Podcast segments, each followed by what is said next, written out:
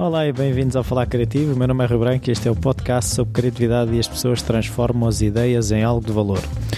A minha convidada desta semana eh, é a Rossana Apoloni, eh, ela é psicóloga. Ela escreveu um livro que se chama Ousar Ser Feliz. Eh, foi um livro de publicação de autor, que é uma coisa que hoje em dia está muito em moda e que faz todo sentido.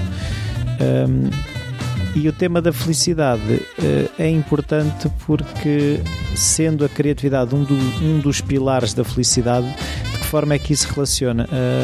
E eu fui tentar perceber. Eu gostei muito de falar com ela. Até já. Olá, Rossana. Olá. Obrigado por esta oportunidade. Obrigada um, eu. A primeira pergunta que eu costumo fazer é se na tua infância se a criatividade estava presente, uh, se havia artistas na família. é uma pergunta um bocadinho da qual eu já sei a resposta, mas uh, mas pode haver quem não saiba? Sim, por isso mesmo é que eu decidi. E se havia, no fundo, hábitos culturais, se a criatividade era, era presente na, na tua infância? Sim, portanto a resposta é sim.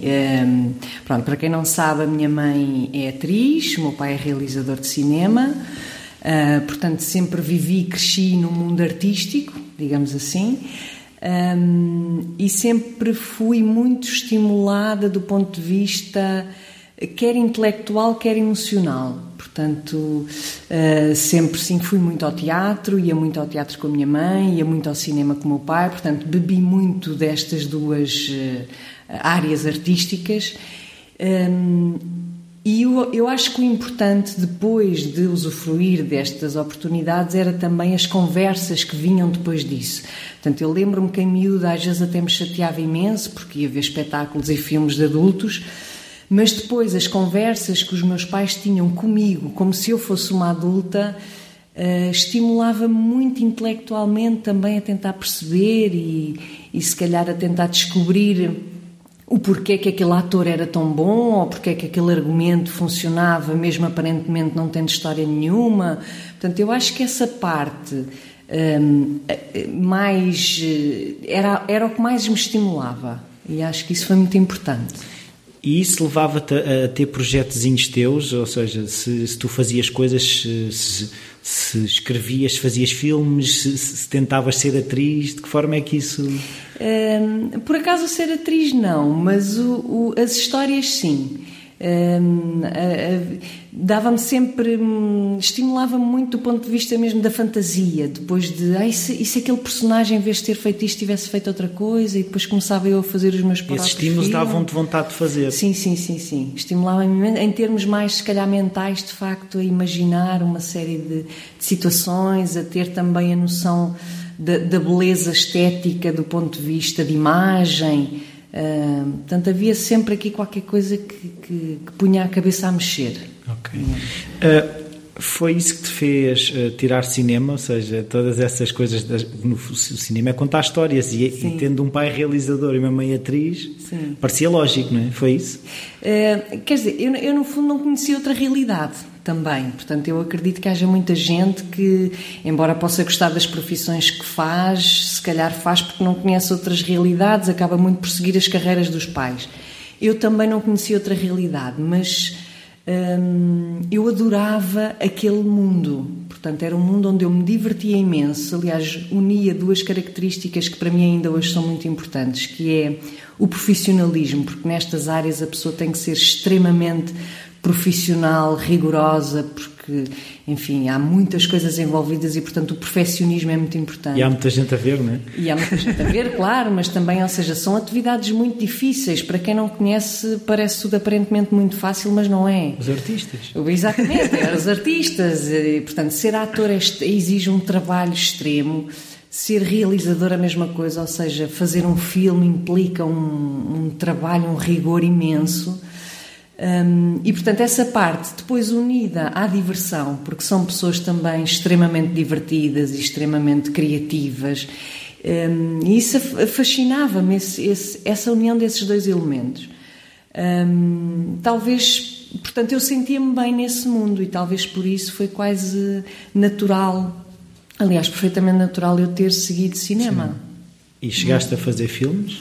Cheguei a fazer filmes, cheguei a fazer. Eu já durante o próprio curso, no verão, trabalhava como estagiária em longas-metragens. Uh, trabalhei em dois filmes espanhóis, lembro-me. Depois, entretanto, quando acabei o curso, também estagiei num filme português da Margarida Gil.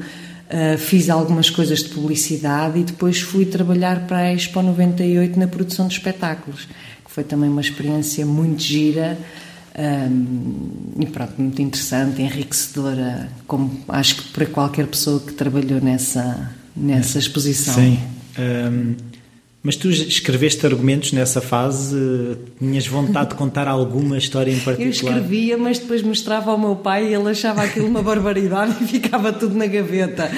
Era sempre uma grande frustração, porque hum, sim, escrevia, tentava escrever, inventava histórias primeiro mesmo de, de curtas-metragens, portanto, histórias pequeninas, Sim. depois passei mais para os romances, mas foram tudo textos que ficaram na gaveta, nunca tiveram. Nunca viram a luz não, do, não, do nunca... projetor. nunca, nunca. Uh, então, como é que tu decides uh, ir para a Itália, estudar psicologia? Ou seja, zangaste com o cinema, como é, como é que se como é que se passa de uma coisa para a outra? Um, isto tudo aconteceu quando eu tinha 21 anos e comecei. Um, eu já estava a trabalhar de facto no mundo dos espetáculos e do cinema e etc. Com, entrei com grande facilidade, digamos assim, ou seja, depois do curso a pessoa estagia, começa a conhecer pessoas. E, e era um meio que era muito familiar. E era um meio que me era familiar desde muito miúda, portanto não tive muita facilidade, digamos, também os tempos eram outros, não é? Em arranjar trabalho e, e entrei numa engrenagem em que, de facto, não, não estava parada. A questão é que, existencialmente, eu sempre tive as minhas crises e sentia muita necessidade de viver uma experiência no estrangeiro. Sempre senti essa, essa atração pelo estrangeiro e por ir viver lá fora uh, sem conhecer ninguém. Como é que eu faria se não conhecesse absolutamente ninguém, se ninguém me conhecesse? E foi um bocadinho nessa lógica. Uma aventura. Numa aventura que eu decidi: olha, vou para a Itália, hum, porque se não for agora, não, vai ser muito mais difícil exatamente ir, não é? Porque a pessoa começa a trabalhar, começa a arranjar contactos e eu disse: ou vou agora, ou então vai ser cada vez mais difícil. E portanto, pronto, decidi ir assim uns meses para a Itália só para ter uma experiência de vida diferente, hum. que acabou por durar 11 anos. Pois, eh, eh, e o que é que te levou a de repente escolher outro curso? Ou seja, outra, outra área de estudo? Sim, não estou isso... a dizer que seja uma coisa muito diferente da outra. Não, não, não porque Existem verdade, pontos. Depois, é verdade, é, é, depois está tudo um bocadinho interligado, pelo menos dentro de mim. Mas a questão é que, bom, basicamente, eu quando fui para a Itália, uh, portanto, a ideia era fazer simplesmente um curso, aperfeiçoar o meu italiano também como desculpa para ficar lá a fazer qualquer coisa e a viver aquele país. Entretanto, conheci um italiano, olha, apaixonei-me e fiquei por lá, portanto, acabei por ter um bocadinho mesmo, a mesma sina que teve a minha mãe quando veio para de Portugal. Itália para Portugal. Um, e eu comecei de facto a ponderar a não voltar para Portugal, ou seja, pelo menos naquela altura não fazia sentido. E, e pensei: o que é que eu vou fazer da minha vida profissionalmente? Porque entrar no meio do cinema e do, do espetáculo era difícil. Depois eu não conhecia ninguém e também estava numa cidade relativamente pequena, não era Roma. Um, e portanto, a única coisa que me surgiu como experiência do passado, um, porque felizmente tive um pai que sempre insistiu para que eu aprendesse línguas, era e porque não ensinar português a estrangeiros. Portanto, comecei com essa experiência de ensinar português para estrangeiros. Portugueses não há muitos em Itália, o que foi, por um lado, também bom para mim, porque não tinha muita concorrência. Um, e na altura eh, vivia numa cidade em que havia a escola de línguas estrangeiras do exército italiano e que estavam à procura de um português. português. E portanto, o acaso fez com que eu começasse a trabalhar lá e daí eu pensei, bom, vou, vou tenho que ter uma formação nesta área, porque na verdade eu estava a dar aulas sem ter formação, quer dizer, sem, tendo a formação em cinema. quer dizer, porque é que uma coisa tem e a ver saber com falar outra, português, não é? E saber falar português. E, e pronto, e daí ter-me inscrito na universidade para tirar um segundo curso de, de linguística, um, para ter essa formação.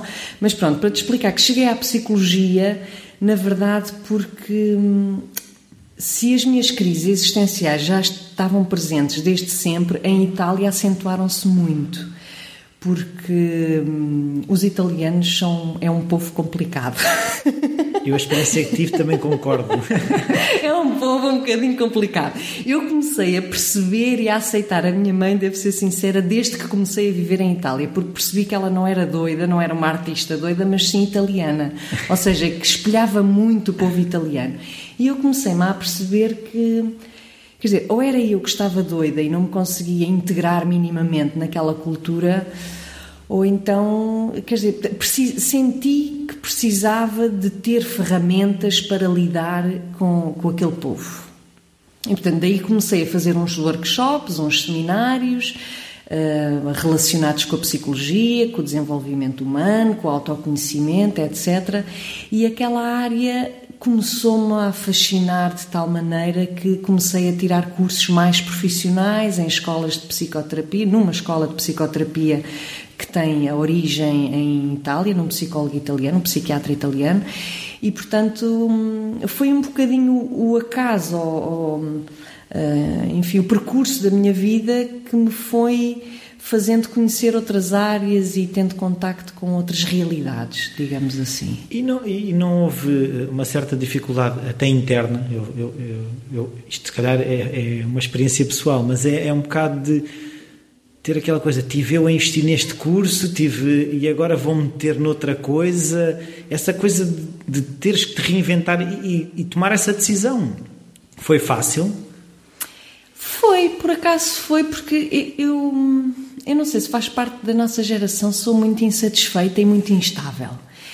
Uh, mas acho que, ao contrário de muita gente, felizmente, e isto eu não sei explicar porquê, pode ser genético ou não, enfim, ou de, ou de mim mesmo, tem alguma. Uh, o facto de, de, de, conhecer qualquer coisa, o facto de haver uma área nova que me entusiasme, uh, dá-me imensa motivação para investir nela. Eh, mesmo que eu já tenha investido noutra. Ou seja, eu acho que todo o nosso passado serve para nos enriquecer e para fazer de nós aquilo que nós somos. Okay. Uh, mudar completamente de área, eu acho que é, é como é isso, é reinventar-se, é começar do zero outra vez qualquer coisa. E isso a mim entusiasma-me imenso. Portanto, tanto é que eu acabei por tirar um, o terceiro curso universitário e de facto as pessoas dizem tu és doida e como é que fazes e onde é que arranjas tempo para tudo.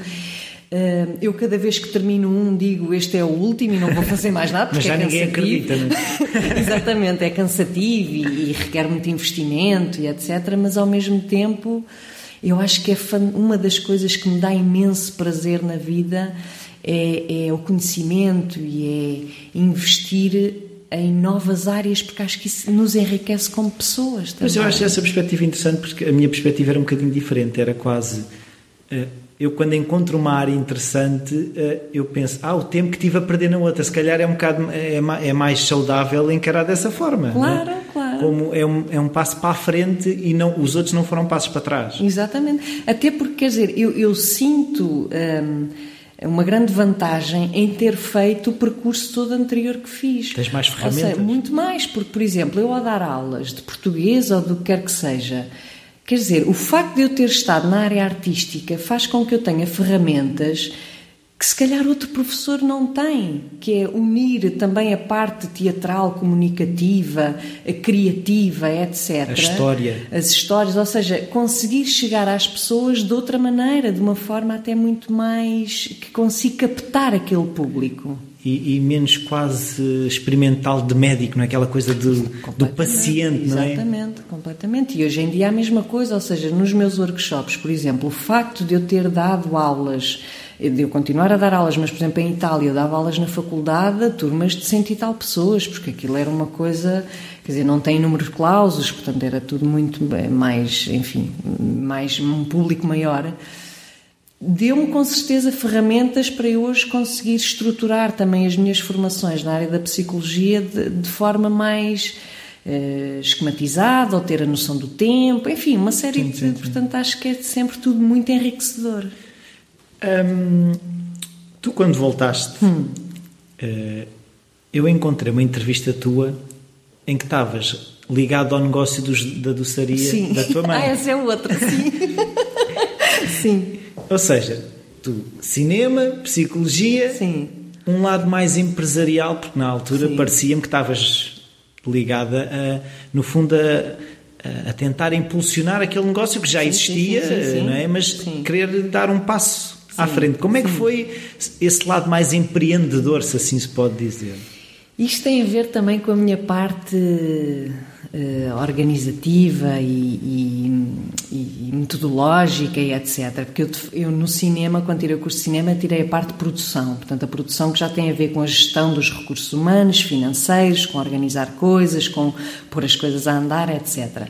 A empresa da minha mãe é uma empresa que eu vi nascer. Eu lembro-me quando eu era miúda de ir com ela no Peugeot dela, ainda nem sequer tinha carrinha com frigorífico atrás, e irmos fazer a distribuição dos bolos. E, e depois era eu que fazia as contas em casa dos clientes e dos pagamentos e etc. Portanto, eu também ainda antes de atingir a maioridade já, já trabalhava, enfim, de uma forma muito, muito profissional. Um, eu sempre vi na empresa dela uma grande potencialidade e acho que a empresa nunca cresceu tanto quanto poderia. Hum, se calhar porque a minha mãe é uma artista em todos os campos, ou seja, e quando se tem uma empresa há certas coisas que não podem ser assim tão flexíveis ou tão pouco organizadas. Um, e quando eu voltei de Itália, voltei após 11 anos, mais uma vez, sem saber o que, é que, o que é que poderia fazer na vida, não é? Porque, quer dizer, ensinar português não via muito sentido e também já não me entusiasmava muito. Por outro lado, entrar mesmo na psicologia ainda. Enfim, era uma coisa que eu adorava, uma paixão, mas ao mesmo tempo ainda não me sentia suficientemente segura. Ainda tentei voltar à área do cinema, ou de, enfim, tive uma experiência na televisão, mas não me identifiquei minimamente com, com a área, como estavam as coisas. E, portanto, foi uma oportunidade de. Eh, ela também, por sua vez, a minha mãe estava cansada, enfim, de, também da empresa, já lá iam muitos anos, e foi um bocadinho juntar esta necessidade de, de fazer alguma coisa com a oportunidade. E, e, uma das coisas que me dá imenso prazer também é ver os projetos crescer. É uma das coisas que me dá mais prazer nas aulas é ver os alunos evoluir, eh, nas psicoterapias e nos workshops é ver as pessoas mudarem, crescerem de alguma forma e, portanto, para mim, eh, bolos ou, ou outra coisa qualquer, o importante Cinema, era, bolos ou psicologia. Exatamente, era um bocadinho pôr qualquer coisa a crescer, a funcionar melhor. Um, e pronto, e era o acaso serem bolos, porque se fossem outras coisas, se fossem se calhar fichas elétricas, era a mesma coisa. Pois, uh, mas uma coisa engraçada é, é, esse teu lado inquieto, insatisfeito, uhum. uh, tu não é propriamente tentares inquietar os outros, tu, tu, tentas criar emoções, mas de que eles fiquem melhor e não mais inquietos e mais instáveis. Uhum. Eu funciono um bocadinho ao contrário, eu, eu deixo as pessoas uh, um bocadinho mais inquietas de, de quando as encontro. Uh, como é que, ou seja, é uma questão de ver o lado positivo. Como, não, como é que tá, estás a perceber o que é que eu estou a dizer? Sim. Eu às vezes tenho um bocadinho esse receio, porque quando se entra nas, em, numa área mesmo concreta da psicologia, portanto da psicomana, uh, é quase inevitável criarem-se inquietação na pessoa, embora o objetivo do meu trabalho é fazer com que a pessoa se sinta melhor, não é? Sim. Mas ao mesmo tempo, o sentir-se melhor não passa por ter as coisas a cair do céu. Passa por a pessoa ter a capacidade de olhar para as suas inquietações, uh, portanto, agarrá-las e fazer qualquer coisa delas. E às vezes essa fase inicial de um, obrigar, entre aspas, as pessoas a olharem de frente para a sua inquietação, porque a crise está dentro delas, não está no exterior, muitas vezes faz com que a pessoa hum, tenha uma reação de fuga. Não é? Portanto, às vezes eu vivo um bocadinho nesse dilema, que é eu quero que a pessoa se sinta melhor, obviamente, mas ao mesmo tempo isso implica também, se calhar, por uma fase ainda pior. Sim. Um, e, e, mas o outro, enfim, o outro depois é que decide o que é que quer fazer da sua vida, não é? Sim. É um bocadinho por aí. Um, tu escreveste um livro. Uhum. Uh, o processo de escrever esse livro uh, foi uma coisa fácil? Tu compilaste textos, escrevias todos os uhum. dias? Como é que isso funcionou? Portanto, isto foi uma, uma, um convite do meu irmão, do meu irmão mais velho, Cami, que uh, teve a ideia de fazer este semanário Mundo Positivo. Portanto, no fundo, de contribuir de alguma forma para a sociedade, uh, criando este semanário gratuito, fruto do trabalho de voluntariado. Um, cujo objetivo era divulgar notícias positivas que aconteciam uma antítese aos outros jornais. Exatamente, uma antítese aos outros jornais. Um, e, e, portanto em conversa surgiu e por que não, portanto isto eram tudo notícias que já existiam noutros lados ele só fazia isso, a busca. Um, e eu pensei, por que não ter também, como os jornais normalmente têm, uma coluna, enfim, no meu caso concreto, relacionado com a psicologia, que é a área que eu gosto e a minha área atual. Uh, ele achou piada, até porque sabia desde miúda este, esta minha paixão pela escrita e, portanto, aceitou logo o desafio e eu fui escrevendo estes textos semanalmente. Havia alturas um bocadinho mais complicadas, também depende do, da nossa vida, que às vezes anda mais ocupada, não é? E ter aquele compromisso de escrever todas as semanas, de facto, não é fácil, mas ao mesmo tempo era muito estimulante, porque a escrita, para mim, é uma forma também de aprendizagem. Ou seja, quando nós lemos qualquer coisa ou quando nos acontece qualquer coisa, muitas vezes não paramos uh, nesse assunto, ou seja, passamos por cima e depois a vida tem tantas coisas que nunca mais nos lembramos disso. E não chegamos a processar. Não é? E não chegamos a processar, exatamente. Portanto, o facto de eu ter que escrever sobre um determinado tema obriga-me a, a, a entendê-lo, a, entendê a percebê-lo, a elaborá-lo e, e, e isso é muito bom, é muito enriquecedor também para mim. E não te dava bloqueios de e agora? tipo, véspera de, de publicar. véspera de entrega, ok? Uh, sabes que eu tenho esta outra, eu não sei se é sorte, mas se, hum, sorte na medida em que provavelmente também a construí, que é sou muito organizada e portanto nunca tenho, eu, eu, eu esforçava-me sempre, era por, eu estava sempre com dois textos de, de, avanço. de avanço. Portanto, a crise seria ai ai ai, só tenho um. Pronto. Menos mal. Portanto, essa era assim a, a, a, maior pressão, porque, porque eu acho que isto aprendi muito no cinema, na parte da, da organização, que é, é é para fazer, é para fazer para ontem. E portanto eu tenho muito esta, pronto, esta forma de trabalhar sempre. Portanto, que é, é muito raro, mas às vezes pode acontecer, não é? De ai ai ai, o que é que eu faço agora? Mas... E tu fazes recolha de. Ou seja, quando estás no teu dia a dia, apontas num caderninho, olha, isto dava um bom artigo, ou vês um, um blog ou qualquer coisa, como é que isso funciona? Sim, eu tenho vários, vários estímulos. Um, hoje em dia, muitos vídeos, há muitos vídeos na net, muitas pessoas que fazem uh, vídeos sobre determinados temas. Vejo muitas TED Talks que têm, de facto, Sim. às vezes coisas muito interessantes. Um, e, e, ao vê-la eu pego naquela ideia e elaboro um bocadinho à minha maneira e isso, isso é um bom estímulo. Outros também é revistas mais científicas da área ou, ou, leituras que faço noutros livros ou muito também das pessoas com quem eu trabalho, clientes que eu tenho que às vezes me trazem problemáticas que de facto que eu acho interessante também que outra pessoa venha um, a, aprender. a aprender de certa forma. E isso também portanto, isso no fundo são ideias mais do que textos já feitos obviamente são ideias que me estimulam depois a escrever qualquer coisa sobre aquele assunto. E depois também experiências pessoais não é? Às vezes claro. estou com uma crise qualquer e, e, não há melhor forma. Não há melhor forma do que escrever sobre ela. papel. exatamente. É fantástico. Uh Tu fizeste a publicação do teu livro. Sim. Uh, que hoje em dia já é mais normal, mas não deixa de ser um ato de coragem, não é? Uh, porque ainda há muita gente que considera que tem que haver um senhor de uma editora a dizer este livro é válido para as outras pessoas lerem. Uhum. Uh, a decisão foi fácil? A decisão foi, foi fácil porque foi. Já tinhas encomendas? Não, não, ninguém sabia. Isto foi tudo uma surpresa de última hora, foi muito giro. Um, foi fácil na medida em que foi um, um, processo que foi acontecendo. Ou seja, eu já tinha publicado os 50 textos no Mundo Positivo, até já ia tipo no número 70 ou 80, já não me lembro, mas portanto já tinha estes 50 textos.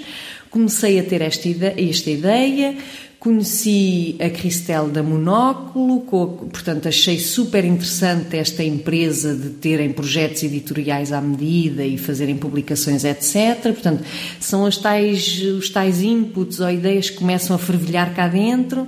Depois, entretanto, comecei a pensar, mas os textos assim também deslavados não têm, não têm piada nenhuma, então Conheci a Sílvia, a ilustradora, que, que, com a qual em conversa, falando com ela, o que é que tu achas de, deste projeto, assim, assim. Portanto, com aquelas poucas pessoas com quem eu falava sobre a ideia que eu tinha, toda a gente achava fantástico. E, portanto, as coisas acabaram um bocadinho por acontecer numa de vamos ver no que é que dá. Uh, depois, quando chegou mesmo a fase final de termos um orçamento da gráfica, não é? Porque entretanto a ilustradora também colaborou sem saber se viria a, vir a ganhar alguma coisa com isto ou não. Um, portanto, toda a gente colaborou numa de vamos ver no que é que isto dá. Quando chegou o orçamento da gráfica, pronto, aí fizemos contas à vida e o mundo positivo uh, quis uh, arriscar e investir no projeto, também sem saber se teria retorno ou não. Portanto, foi tudo assim, um bocadinho de forma natural. E, e era a época, portanto, isto foi em novembro, outubro, e começámos a pensar, bom, se isto... Para o Natal é que era? Não, que, nem nunca vimos... Eu, eu, a minha grande preocupação era mais recuperar o investimento. Isso era a minha grande preocupação. Uh, efetivamente, a, a Cristel dizia-me sempre: Bom, estamos perto do Natal, é uma época fantástica, vais ver que vai correr bem, etc. Portanto, eu também à minha volta tinha pessoas que acreditavam mesmo no projeto. Um, e depois eu pensei, também juntamente com a Cristel, fazermos uma grande festa. E isso foi de facto um momento muito gratificante porque hum, portanto, não era o livro, o lançamento do livro, mas ao mesmo tempo também ver toda aquela gente que apoiou um projeto e que, portanto, praticamente nessa noite nós recuperámos o investimento. Foi assim tudo muito simples. Não, é, a questão que eu acho engraçada é que é, é tudo aparentemente simples, mas, mas funciona e acho que às vezes também quando tentamos complicar uh, deixamos de fazer porque aquilo é, é, demasiado grande na nossa cabeça, sim, não é? Sim. Uh, por falar em demasiado grande na nossa cabeça, tu quando tens assim essas ideias tens necessidade de começar logo a falar com elas com as outras pessoas? O segredo é a alma do negócio? Como é que é? Não, eu, eu passo um bom tempo a trabalhá-las dentro de mim. Ainda passa algum tempo. Um, eu acho que tem a ver com também perceber a viabilidade daquela ideia, porque há ideias que, e isto eu acho que é importante também nós percebermos e sermos realistas. Uma coisa é acreditar que aquilo possa funcionar e começar a mexer as energias e ver e começar a falar canalizar com as pessoas, esforços. canalizar esforços. Outra coisa é termos ideias que são completamente irrealistas e, e o facto de não se concretizarem cria-nos uma grande frustração. Portanto, quando eu tenho uma ideia, eu tenho que perceber e sentir se aquilo tem pernas para andar. Mas quando a apresentas, já, já existe um, um, um, dizer, um tempo de reflexão. Sim, sim, já acredito. Podias usar as outras pessoas como primeira. Uh, triagem, sim, ou seja, sim, se fosse sim. muito estapafúrdia, se, toda se, se, o teu painel de consultores não, não. dissesse todo que não, pois. nem perdias mais tempo, não. não sei. Sim, não, eu por acaso já vou consultar as pessoas já numa segunda fase. E aí sim para perceber o feedback, o impacto que aquela ideia pode ter, etc. Mas que é uma fase também muito importante, porque se efetivamente toda a gente acha um absurdo, se calhar eh, eu repenso e digo efetivamente, se calhar não tem muitas pernas para andar. Mas quando eu apresento a ideia, já se calhar é uma necessidade minha de me sentir minimamente segura também na exposição daquela ideia. E tem a ver também com o facto de eu acho que nós temos que sentir dentro de nós próprios aquilo que nós queremos, sem muitas influências. Eu acho que até essa foi uma das razões também porque eu fui para a Itália e tive essa necessidade, foi cortar as cordas. Completamente e sentir o que é que eu sou, o que é que eu quero fazer na vida? Ou seja, aqui eu não sou filha de ninguém, porque ninguém sabe lá quem é o meu pai e a minha mãe, ou, ou, ou não tenho amigos, não tenho, por acaso tenho lá mais família do que cá, mas enfim, não. Percebes? Sim, mas... Portanto, o que é que. Hum, começar do zero. E se calhar uma ideia também é sentir este projeto faz sentido para mim. Então, se já faz sentido para mim, pronto, passo à fase de apresentar aos outros. E aí vejo se é uma coisa completamente absurda ou não. E não te acontecem ideias de tu dizes, epá, isto é a, a, a última Coca-Cola no deserto e esta gente não percebe, vou fazer na mesma? Uh, é... Certa obstinação, teimosia, de género. Eu acredito, mesmo que toda a gente à volta diga que não. Sim, sim e não. Um, ou seja, os outros também. Uh, o, como é que eu. Isso não é fácil, não é? Não, porque é, é, um, é um tema muito interessante. Que é. Até Espero que, que seja. Não, sim, sim, é. Até, até que ponto é que os outros uh, têm a capacidade, a capacidade também de desmoronar os teus sonhos. Isso. Não é? Que eu acho que há muitas ideias isto é um podcast sobre criatividade, mas sim, eu acho sim, que muitas sim. ideias morrem aí, é? na opinião dos outros. Pois, também se calhar tem a ver com a fase em que a pessoa apresenta a tal ideia aos outros, não é? Porque se, se a ideia ainda está muito. Uh, vi, não é virgem, é, é, muito. Verde. Verde, exatamente. É começar é por ver, mas não é essa. exatamente. Se a ideia ainda está muito verde, está muito mais suscetível de ser hum, influenciável, não é? E minada também. Sim daí, se calhar, a minha necessidade de apresentar já como um fruto, qualquer coisinha. Pronto. Agora, também já me aconteceu, uh, de facto, querer muito uma coisa e não encontrar o apoio uh, ou o entusiasmo de ninguém. E aí é que está também a verdadeira. Uh, a prova, não é? De que se é uma coisa em que eu verdadeiramente acredito, então eu vou para a frente na mesma não é ir contra ninguém, mas é eu acredito, as pessoas que se calhar me estão mais próximas não acreditam tanto, mas eu, vou, eu sinto que tenho que avançar.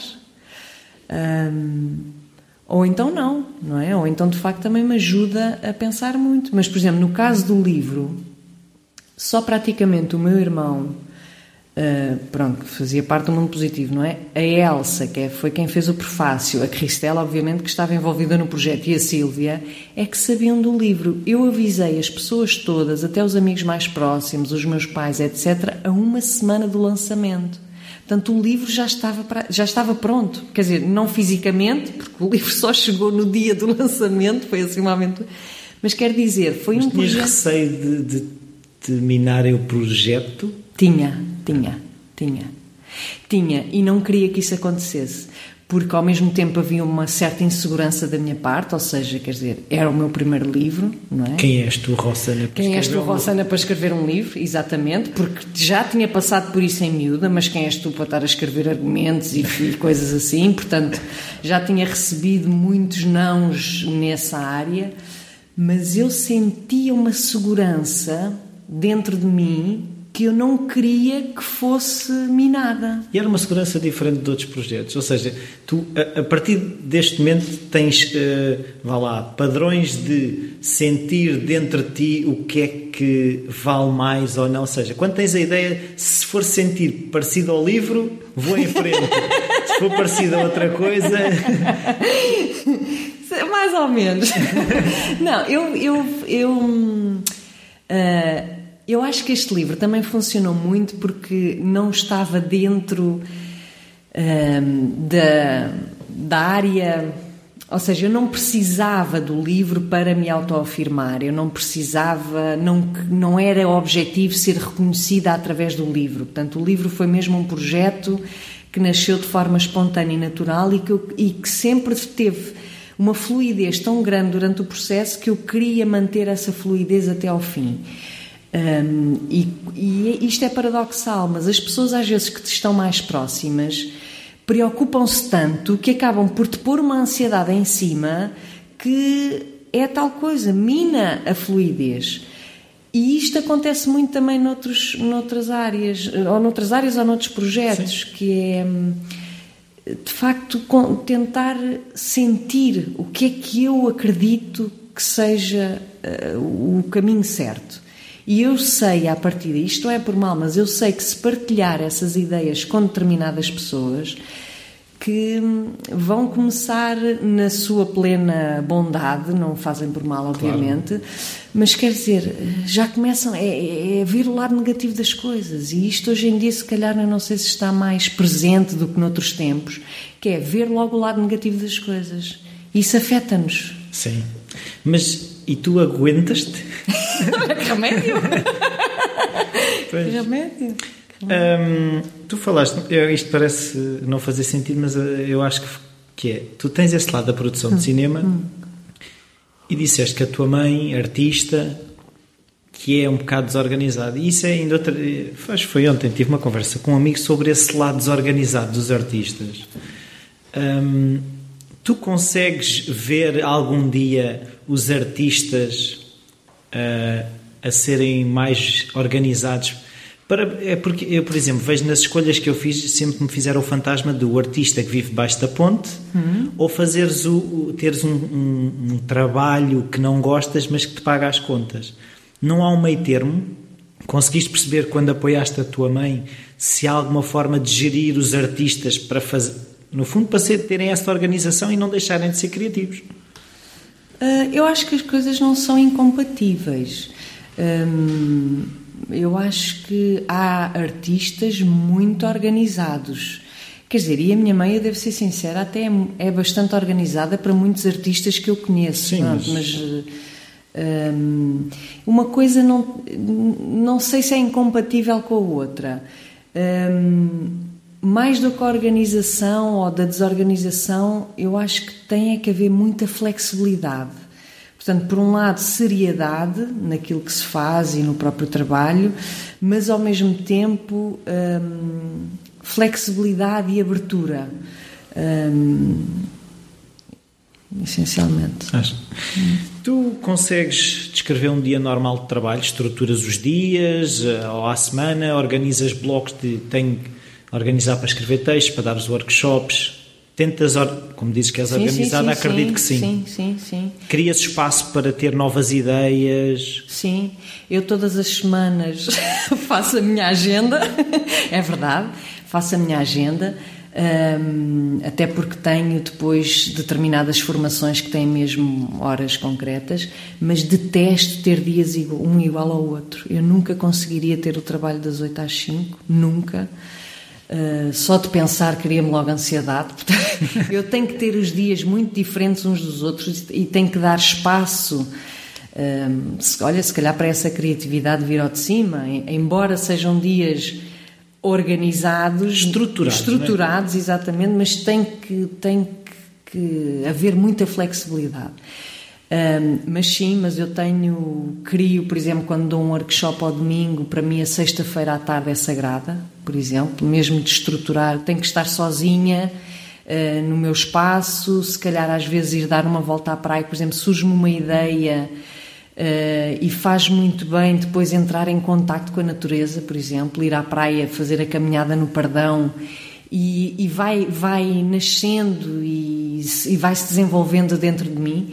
E depois quando chego a casa em 5 minutos estruturo numa folha de papel as ideias que tive e, e os exercícios que eu acho que poderiam funcionar. Um, e para a escrita é um bocadinho a mesma coisa. Portanto às vezes eu digo ok, eu tenho que entregar o texto máximo até domingo.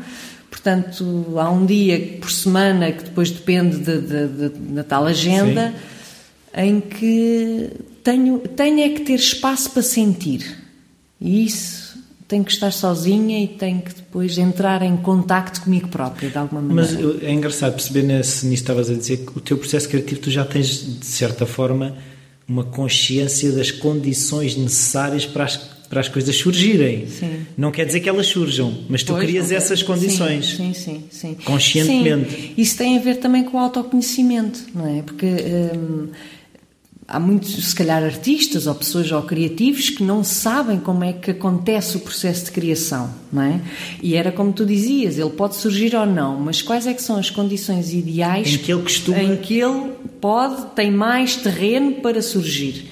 Um, e isso, por exemplo, para mim também, ouvir música, ouvir só por ouvir, não estar a fazer nada enquanto estou a ouvir aquela música. Exatamente. Portanto, é, e é dedicar-me, focar-me às pessoas Porque normalmente, porque é que eu digo à sexta-feira? Porque eu à sexta-feira já sei quem é que vai participar nos workshops, então também não vale a pena preparar com muita antecedência, porque cada pessoa e cada grupo varia muito. E portanto, obviamente, depois há pessoas que aparecem que eu não conheço, mas seja como for, é um bocadinho o dar espaço e dedicar-me a, a sentir o que é que poderia funcionar. Como é que tu fazes a divulgação desses workshops? Uh, a tua página, uma newsletter, como é que isso funciona?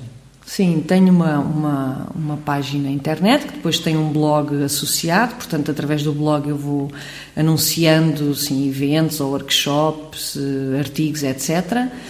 Eh, as redes sociais, eh, sobretudo através das redes sociais, Facebook, Twitter, LinkedIn, etc. Mas fazes questão de, de, de divulgar essas coisas eh, sim, de uma sim, forma. Sim. Já, já, já percebeste como é que funciona e usas. Sim, isso às vezes, sabes, é um bocadinho, pelo menos no início, eu que também não sou, não, enfim, custa-me e custa-me um bocadinho dedicar-me tempo a essa, a, essa parte. Um, e é um bocadinho frustrante às vezes perceber que não tens feedback imediato. Não sabes até que ponto é que aquilo funciona ou não. E portanto, às vezes eu não sei se estou a ir pelo caminho certo. Mas ao mesmo tempo digo, bom, mas mais vale fazer do que não fazer. Porque não fazer, então é que não acontece nada. Não estás a criar as condições. Não, exatamente. Fazer, olha, mesmo que não deem nada, eu faço a minha parte. Que isto é também outra questão que as pessoas desanimam muito, eu vejo à minha volta, não é, em geral, mas é fazer o que está ao nosso alcance. Depois, se as coisas funcionam ou não, também não depende de nós, Sim. não é? Pronto, portanto, é um bocadinho por descargo de consciência, eu vou fazendo isso. Depois, pronto, também tenho a minha rede pessoal, não é, de, de, de amigos e de conhecidos e etc., mas eu acho que acaba por funcionar muito mais o passa-palavra.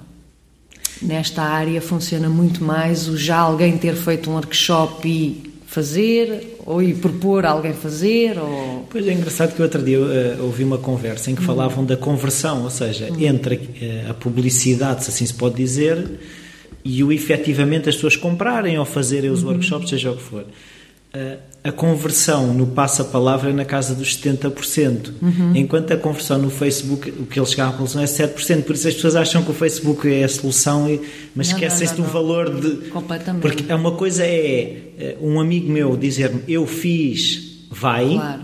Claro. Outra coisa é no Facebook estar eh, não sei quantos likes. Não, exatamente. Vale Aliás, isso eu percebi um, ehm, que não há nada como a relação humana, o contacto humano, ou seja, um, sim, o Facebook facilita imensas coisas, divulgação e etc. Mas o contacto humano, eu quando digo o contacto humano, isto para relacionar com o tal passa-palavra, não é? Tem um potencial e uma força uh, que não há nada que se Eu compare. acho que o Facebook, uh, aquilo que eu tenho chegado à conclusão é leva menos à ação, porque um clique não é nada. Hum, hum. Enquanto uma conversa com um amigo tem, tem mais claro, peso. Claro, claro. Como é que tu, tu uh, te afastas de tudo isto?